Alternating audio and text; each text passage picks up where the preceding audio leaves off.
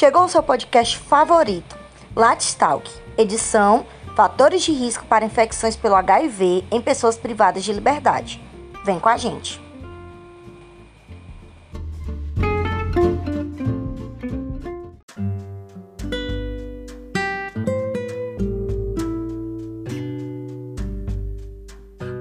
Olá, meu nome é Diego, tenho 22 anos, sou enfermeiro e é um prazer enorme mais uma vez estar contribuindo com esse podcast que tanto leva informações necessárias é, em formato de saúde, tecnologia de inovação a todos aqueles que escutam e também repassam suas informações diariamente.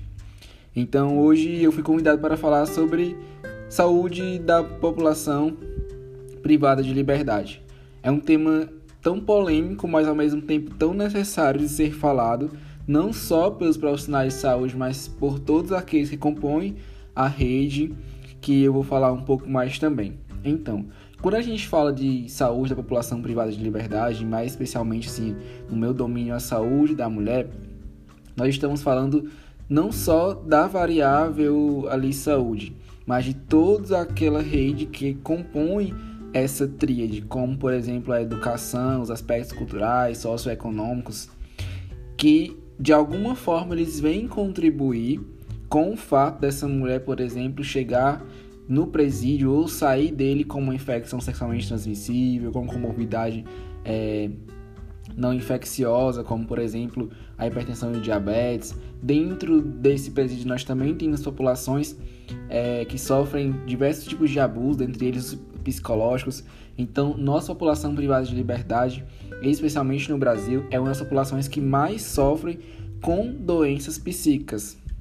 Além disso, nós temos as grávidas, puérperas, que são também consideradas populações de risco.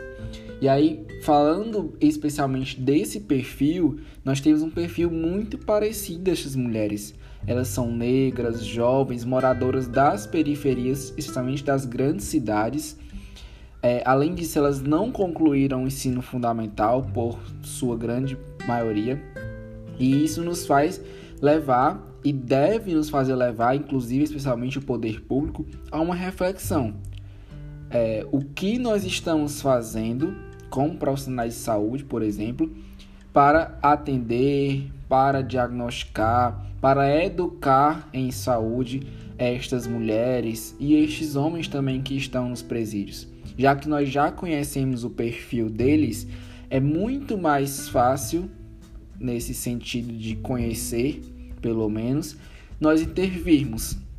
E aí são diversas as formas de intervenção para que esta população não chegue aos presídios, por exemplo, através da atenção básica, já com estas patologias ou que elas saiam de lá com estas. É uma população que, independente do crime que elas vieram a cometer para estar lá, elas também são pessoas. São pessoas que têm os seus direitos garantidos, inclusive por lei, que o Estado deve assegurar.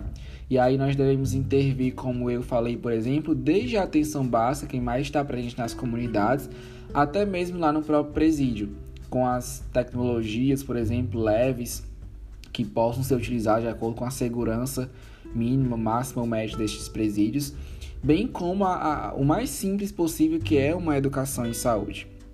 Como eu bem havia falado, é, o que a mulher fez lá, por exemplo, já não me importa. Me importa naquele momento prestar a melhor assistência que ela possa estar recebendo.